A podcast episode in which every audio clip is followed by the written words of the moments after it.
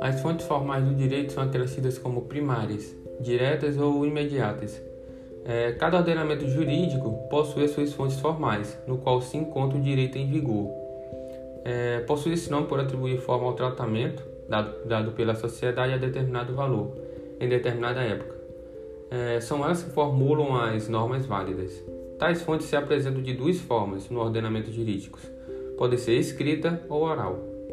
Já as fontes materiais são todas as autoridades, pessoas, grupos e situações que influenciam na criação do direito em determinada sociedade. Ou seja, fonte material é aquilo que acontece no âmbito social, nas relações comunitárias, eh, familiares, religiosas, políticas, que servem de fundamento para a formação do direito.